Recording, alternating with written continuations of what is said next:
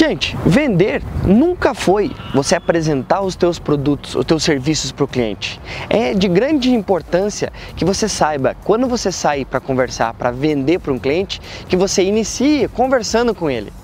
Já percebeu que todas as vezes que a gente sai para vender um produto especificamente para um cliente, a gente acaba voltando com outro produto que não era aquele que a gente estava em mente? Então, por que acontece isso? Porque a necessidade do cliente não é a mesma que a nossa.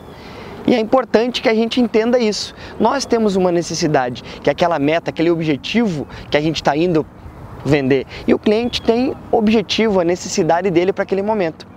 É nesse momento onde a gente precisa fazer o encaixe das duas necessidades, fazer com que a nossa necessidade seja igual à necessidade do cliente.